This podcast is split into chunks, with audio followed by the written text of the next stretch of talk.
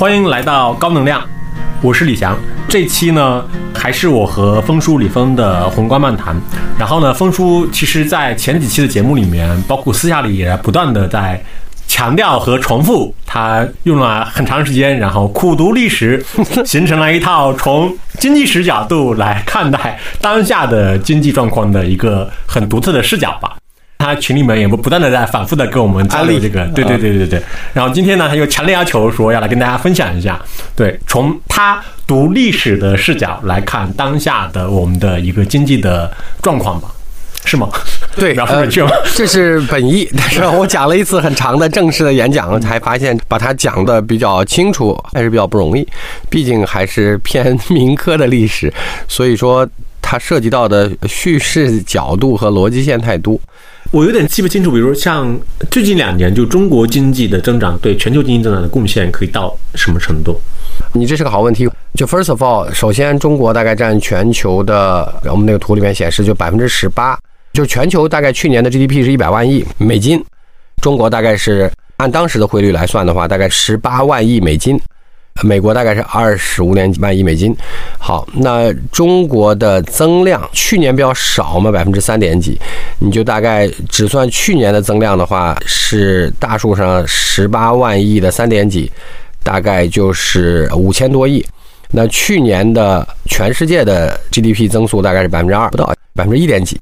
那所以说，去年全球就算增长了一点五万亿、一点六万亿或者一点七万亿，大概中国在其中 contribute 了大概五千亿，大概就是这样，三分之一啊。三分之一。那呃，如果你往前一年算，那当然中国贡献可能还大一些。今年预期全球的经济增长率也稍微下调了一些，的百分之二左右。那今年大概确定的就按全球百分之二来算的话，不知道中国今年最后是多少？如果今年最后呃有刚才我们讲到的五，那你就是十八万亿的五。如果少算百分之十，就是把汇率贬值考虑进去的话，大概还是三分之一，差不多百分之三十，百分之三十多一点。所以我问这个问题，我其实是想知道说，因为除了中国，就是我们自己肯定是感受到非常大的压力嘛。就全世界大概是个什么情况？就是大家都感受到压力了吗？还是说是的？可能美国好一点是吗？美国美国好一点，对美国，因为二季度的 GDP 是两点几增长，那所以说看起来最少从统计数据上看，美国还好。欧盟应该整体不好。啊，因为德国预计它这个季度要持续经济负增长或者不增长，所以欧盟应该一般般。日本因为去年基数低，所以日本的同比和环比在二季度都还可以。美国好一点，日本好一点，日本好一点，对。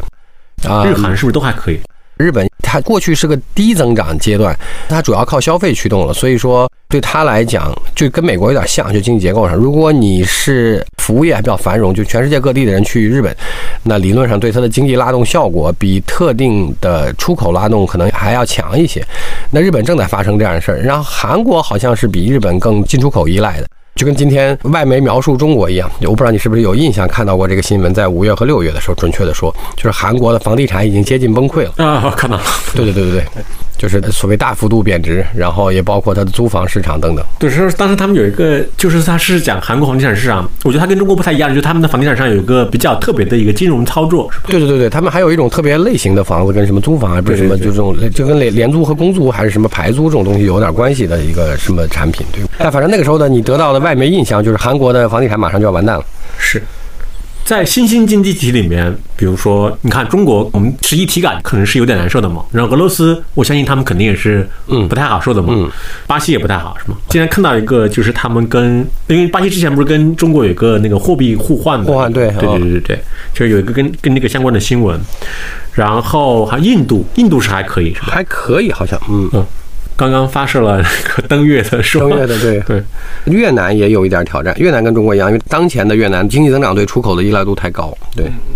然后我们回到刚才那个话题，因为我查了几个数，我也稍微这个 surprise 了一下，在全球的 GDP 构成当中，美国在其中的占比居然从八零年之后，在过去的四十三年没有太大的变化，虽然会有一些上上下下的波动，但基本上都保持在了二十五这条线的附近。直到去年为止也仍然是这样。我说这张图很有意思的原因是，这可能跟我们想象中的不太一样。因为理论上它最少从八十年代中期以后，那时候苏联已经接近不行了。这张图里没有苏联，就是因为你没法画连续线了。到后来，所以它变成了单一强国。然后他今天还过来对中国卡脖子，是因为号称我们都说他是科技强国，呃，从科研到教育、信息和互联网革命的推动者。那这么多身份和标签贴在那儿，理论上他应该能够有更超过平均水平的增长，因为百分之二十五没变这句话。翻译过来，就是在过去的四十多年当中，它的年平均经济增长率跟全世界的平均值是一样的，所以你才能保持不上不下，就是占比一直是这么多。当然，你往好了说，就是从来它也没有低于大家的平均水平；但是你往负面了说，它有这么多的先进标签，它也没有高于世界平均水平。你觉得是为啥？我觉得可能是因为那个，一个是他们本身经济的体量已经到了一定程度，另外一个是确实跟那个，就是我们之前也讲过嘛，它全球化的速度非常快，之后导致整个全球的 GDP 总量在放大，就是它饼更大了嘛。就是你虽然也表现得很好，但是因为它整体更大了。除了资本和劳动力这些要素之外，其他的促进生产力发展的，我们都把它放在了这个全要素里面。就它的生产效率其实过去的提高，尤其从九零年代之后开始更明显。呃，斜率上从八十年代开始也变得比较差。那就是它的生产效率也没有显著提升。对，当时不是那很多经济学家特别激烈的讨论的吗？就是那个索罗，就是索罗模型那个索罗，不是讲那个？我不知道。其实全要素生产率，它的模型里面一个很提出来的，对对对，很很关键的因素嘛。就他讲过一句话嘛，说那个当时叫什么计算机革命是吗？他说我们在所有地方都可以看到计算机革命，唯独不能在那个 GDP 里面看到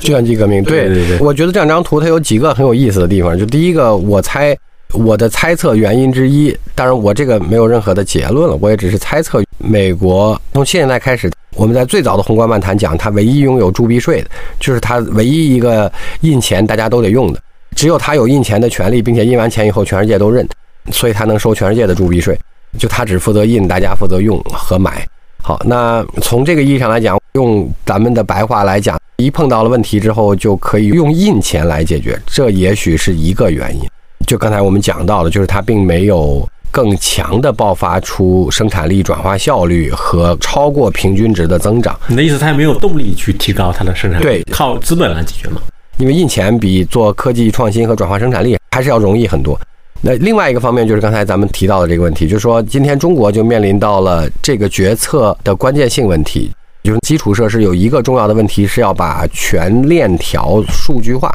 美国的去工业化是尼克松提出来的。然后是里根开始践行的，就正好从八十年代开始，所以去了工业化一段时间之后，它达到了真的去工业化。那在这个之后又出现了这个互联网和互联网泡沫。那所以说，它去完工业化之后的互联网革命，能解决信息传递的效率，但是信息传递在当时的产业里，更多的只能发生在它当时剩下的金融、媒体和一部分娱乐行业。那所以说，它有过一个小的生产率的跃升，就是那个小的那个九十年代中后期的那个呃上涨，但是其他的行业因为被它挪走了，信息革命的时间还太短，所以说各行各业从生产率的角度上来讲，并没有获得显著提升。今天中国的命题就来了，如果这个是其中原因之一的话，那对于中国来讲，所谓做全产业链的数据化这个新基建就会变得尤其重要，因为这个时候就可以把如果。信息产业革命是一次工业革命的话，那就可以把这个信息产业的效率用在各行各业里面，通过数据化来提高这个整个链条的效率。当然，适合不适也要等做完了以后再回来来看了。第三个问题就是我们讲的历史问题了，我这也只是猜测了。我们从今天的一些迹象上来看，也许科技创新和科技转换成生产力。需要了一些新的社会和组织形态。这句话的意思是啥呢？这句话的意思是因为我们按照惯例都知道，美国是一个从历史形成上来看是一个非常偏个人主义的意识形态和政治体制，中国相对是一个偏集体主义的意识形态和体制。那历史上在第一次的农业生产力发展阶段，就是在两千年前。这个左右的阶段，就是冶金啊、灌溉啊、种植啊、养殖啊这些第一次农业生产力发展的阶段，也许做成规模经济，就是我们讲更偏人多和管的人多和统一行动的人多是有点优势的，因为这个时候你既需要做一些人多了才能干的事儿，比如说水利工程、灌溉、道路、农业技术的推广和进行种植、养殖等等有组织的安排。有规模效应，因为那时候生产力还是偏落后的了。能够同时管理的农民越多，你能产出来的余粮就多，余粮多当然也导致你能养出来的闲人和军队的数量也会增加。那闲人当然负责了这些思考、哲学、科学等等，包括文艺的进步。那军队规模增加，显然增加了你的战斗力。所以那个时候可能是也许要更偏。帝国会有优势一些，那当然，同时中国和罗马也形成了帝国，在那个特定的农业生产力跃升的阶段，我一直说工业革命是一个非常典型的个人英雄主义这个推动生产力的阶段，因为所以我们听到的在第一和第二次工业革命当中的几乎绝大多数。生产力的巨大跃升的发明人和持有者都是一个个人，而且这个个人还经常横跨好多行业，就是既是这个家，又是那个家，又是那个家。比如说，既是哲学，又是物理，又是数学，又是发明，又是创造，或者是生物等等。那他们都是个人，不管他这一个人是发明了数学或者物理理论，还是创造了蒸汽机、发明了内燃机，等等等等，火车、汽车的制造水平、飞机等等，或者是甚至发明了交流电和直流电。好，那我们听到的都是个人，所以它是个个人英雄主义时代，因为它是个个人创造力和个人英雄主义推动科技创新和生产力的时代和年代，所以那个时候从意识形态和组织体制上来看。或者叫国家形态上来看，更适合个人主义，所以美国的政治体制和意识形态就变成了完全的个人主义导向。那所以说，它英国推动继承和享受了第一次工业革命的主要红利，变成了日不落。然后，美国在第一次工业革命过程当中，有点像中国过去的角色，叫集成创新。就是我虽然在第一次工业革命当中没有诞生很多科学家或者生产力创造者，但是我把这些生产力工具用的特别好。然后在第二次工业革命，就是从这个爱迪生、特斯拉这儿开始。他就变成了在这个基础上的推动创造和最大受益者。他这些社会组织形态和意识形态领域，他也是在当时那个时间点上对所谓叫个人主义极其超级无敌友好的一点零国家，就是呃革新的最彻底的国家了。好，那呃，这是我们画的那个最后那张图，就是在一战前的时候，美国已经追得离英国很近了。当然，因为欧洲大陆自己的问题。经历了一战和二战之后，把欧洲自己的强国给打得比较弱了，所以美国的 GDP 极限是在一九四五年占全球的一半以上，就是一个国家占全球百分之五十多的 GDP，然后就一直掉下来到了二十五，就一直到二十五。但二十五之后，这个八零年代之后发生的事情，就是你从组织形态上来看的话。从知识产权的拥有者和权益代表上来看，就是在第一次、第二次工业革命当中的知识产权拥有者和受益者几乎全是个人。那七十年代之后，已经转成了几乎全是机构和组织。我觉得这是个开放性的问题，在一个新的科技周期当中，就新型生产力的发展，也许它又转回到了某种类型新的集体主义加个人创造力上了，因为它结合了上面俩，就说。第一，可能就从我们刚才描述的这些现象来看，因为它为什么是机构和组织来更多的提供和参与？比如说，今天我们投无数无数多的科技创新，所有的这些基金，大家都需要解决的共性问题是，必须让这个创业的老师和教授跟今天中国的各大学和研究机构讲清楚，不管是中科院系列的还是清华北大系列的。你把这个植物知识产权发明拿出来之后，学校和机构在里边怎么在这个公司里怎么参与权益和怎么收取费用的问题，对不对？每个公司都需要面临这个问题，你就知道说，它就涉及到了这个科技成果的诞生地和转换和拥有权益的问题。那为什么今天都从个人转向了机构，或者诺贝尔当中的基础学科奖项大家都听不懂了？原因肯定是因为部分意义上是因为今天的科技创新更多的是要借助无数个巨人的肩膀，前期需要进行非常多人时间和研究精力的积累和投入，然后在某一个时间点上。它有一个小的质变，就产生了一个新的技术突破。我们投的另外一个角度，有一半多是所谓交叉学科。交叉学科今天变成了这个投资和科研上最最重要的方向之一。那这也是因为各个学科的齐头并进和累计投入，作用到了某一个学科的某一个分支上的时候，对它的发现效率、控制或者是研究效率产生了明确的影响。然后这个时候就出来了一个小的质变。那就是我们讲的科研成果。那所以说，因为刚才我们讲的这些现象，它也许就意味着说，再往下的这些科技创新和科技转化成生产率，需要一些我们叫有组织的、有协调性的行为。比如说这两天这个引进大片，这个奥本海默，对不对？因为它背后著名的事件就是这个曼哈顿计划。那曼哈顿计划算是在美国的个人主义在一个特定的。战争时期，然后在一个特定的远端战役，因为美国离日本太遥远，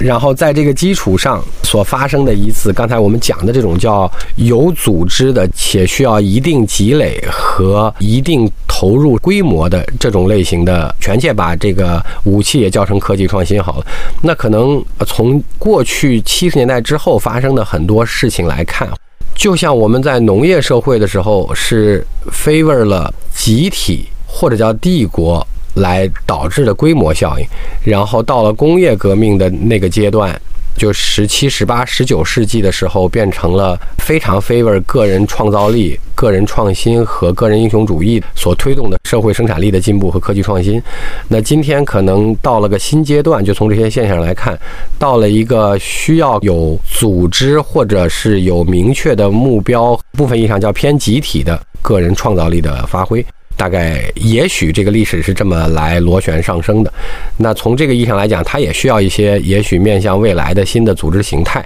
呃的发生，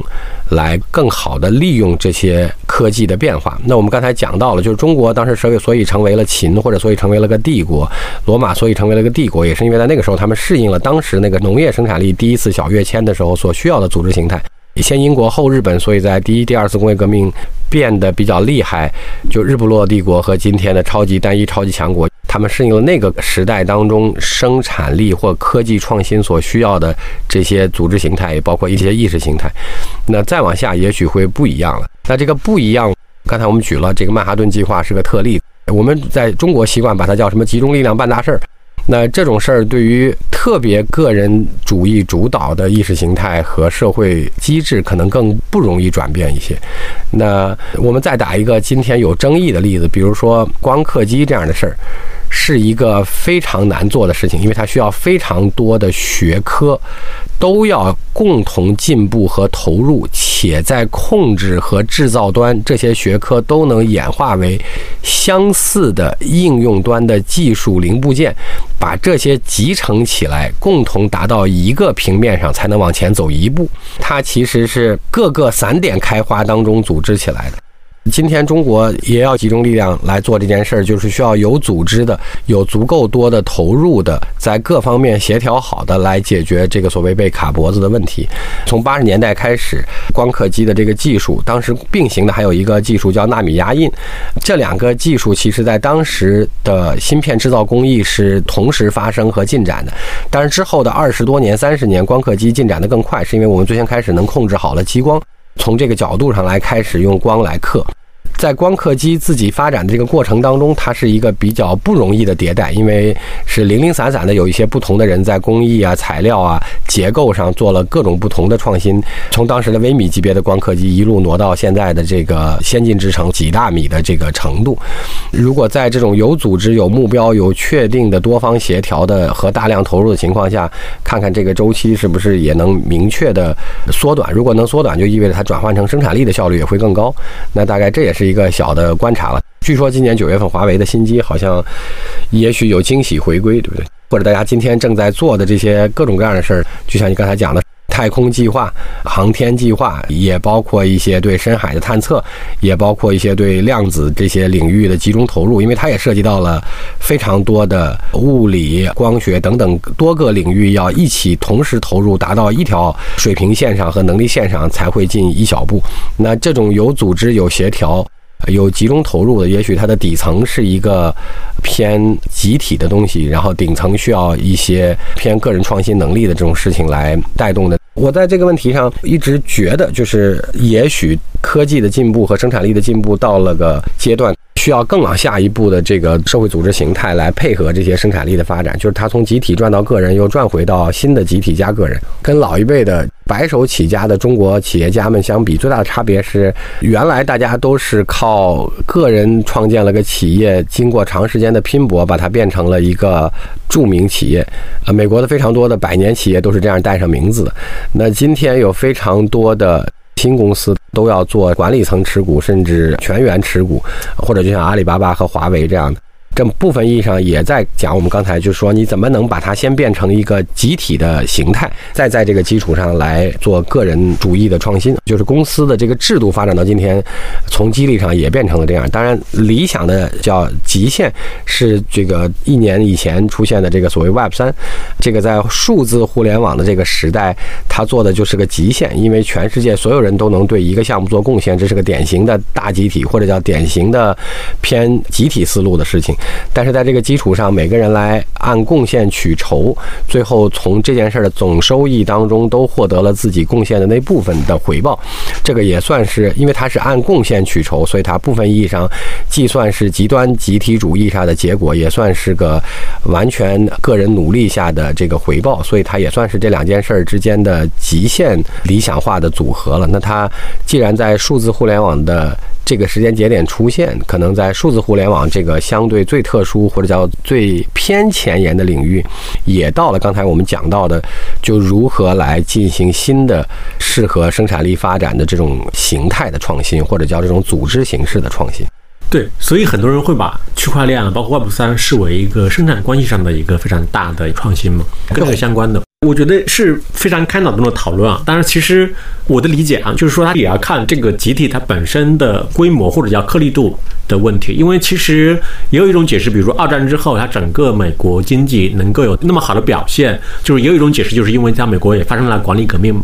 就是当时钱德勒就是特别有名的一个经济史学家，称之为叫看得见的手。它其实看不见的时候，就是其实整个市场嘛，就是个人主义的市场。对，看得见的时候，其实就是组织的一个新的管理和协调方式出现。它其实这两者结合，然后导致了美国经济，包括美国商业有那么好的表现。如果集体主义它是一个。比较大的一个颗粒度的话，我担心它会产生一个问题，就是说它可能在这个集体的价值观里面，它不会把创意或者创新视为一个优先级很高的一个东西，对，这个可能会就会妨碍那个创新。我觉得可能正好。我的观点可能正好反过来，就像大家曾经号称这个所谓在区块链什么这那的做白皮书 Web 三之类的，是我先描述了个共同理想和价值观，就是我做这件事儿的广义目的和价值，然后大家信了我的广义目的和价值，就先认同这个共同的基石，在这个基础上的统一认知，然后再来说我能贡献什么。或者就像华为也行，或阿里也行，就是这种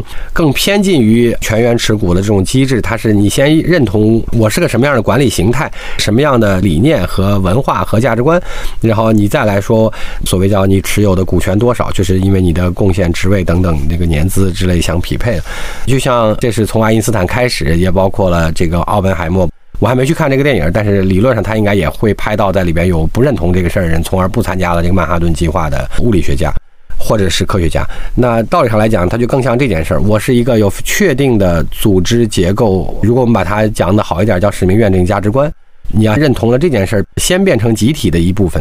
然后再变成个体能力的这个发挥。这是个有意思的开放命题了。所谓叫历史会更迭的原因，就像中国，所以很大意义上在工业革命上被 miss 掉了，是因为除了地理环境等等这些问题造成的影响之外，是因为我们。在农耕文明那一波里，从机制管理这些问题上做的比较好，就像我们在互联网到移动互联网一样，你是上一轮王者，就很不容易是下一轮当中的主要受益者。对，就是著名的创新者的窘境嘛。对对，创新者的窘境，exactly，就是你是最后一个认识到世界已经变化了。是的，是的，就是这个问题。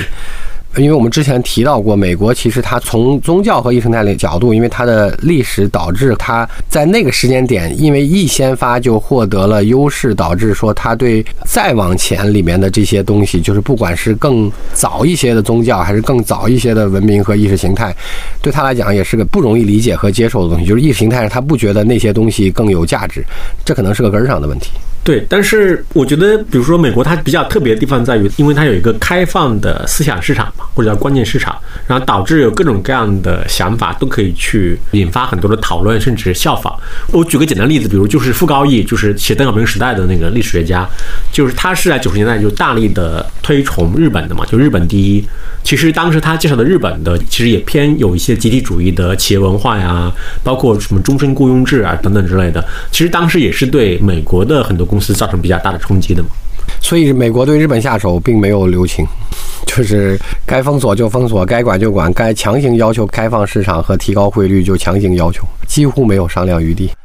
对，其实还有一个有意思的问题，回到日本，比如日本它的增长开始出现停滞，是一个。必然的事情吗？或者说它的原因是什么？我觉得其实是不同的人他会有不同的理解的嘛。比如我之前看到芒格的一个说法，我觉得就挺有意思。就芒格认为日本的经济增长的停滞吧，或者它其实是因为日本在出口市场上它是难以同后面起来的经济体去竞争的，尤其是中国嘛。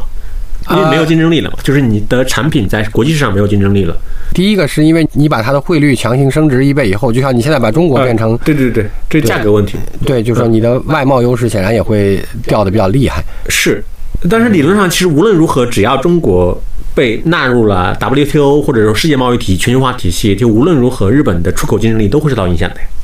就在那个日本失去三十年那本书里，他讲过了，就是日本原来最大的好处，他做了一次垂直分工。就最早成功的这些日立东芝企业一样，所谓叫呃全球化的第一个阶段，就是能把成品运来运去。那时候的成本是能把成品运来运去，所以日本的第一个成功要素，按照他的说法是能够把从螺丝帽到最后的电视机都在日本进行。高精度和高效率的加工完成，垂直整合。那后来他的意思就是说，呃，因为集装箱的大幅度的发展，降低了运费，所以全世界开始平行分工，就是大家每个人干一环儿。那这个时候就变成了大家各自可以把零件运来运去，而不是把成品运来运去，成本也还能覆盖得住。然后这时候就出现了全世界的分工，就是那些有便宜劳工、有便宜生产资料、有便宜原材料和能源，大家就各自进行了分工。然后日本只是在那次分工里 lost 掉了。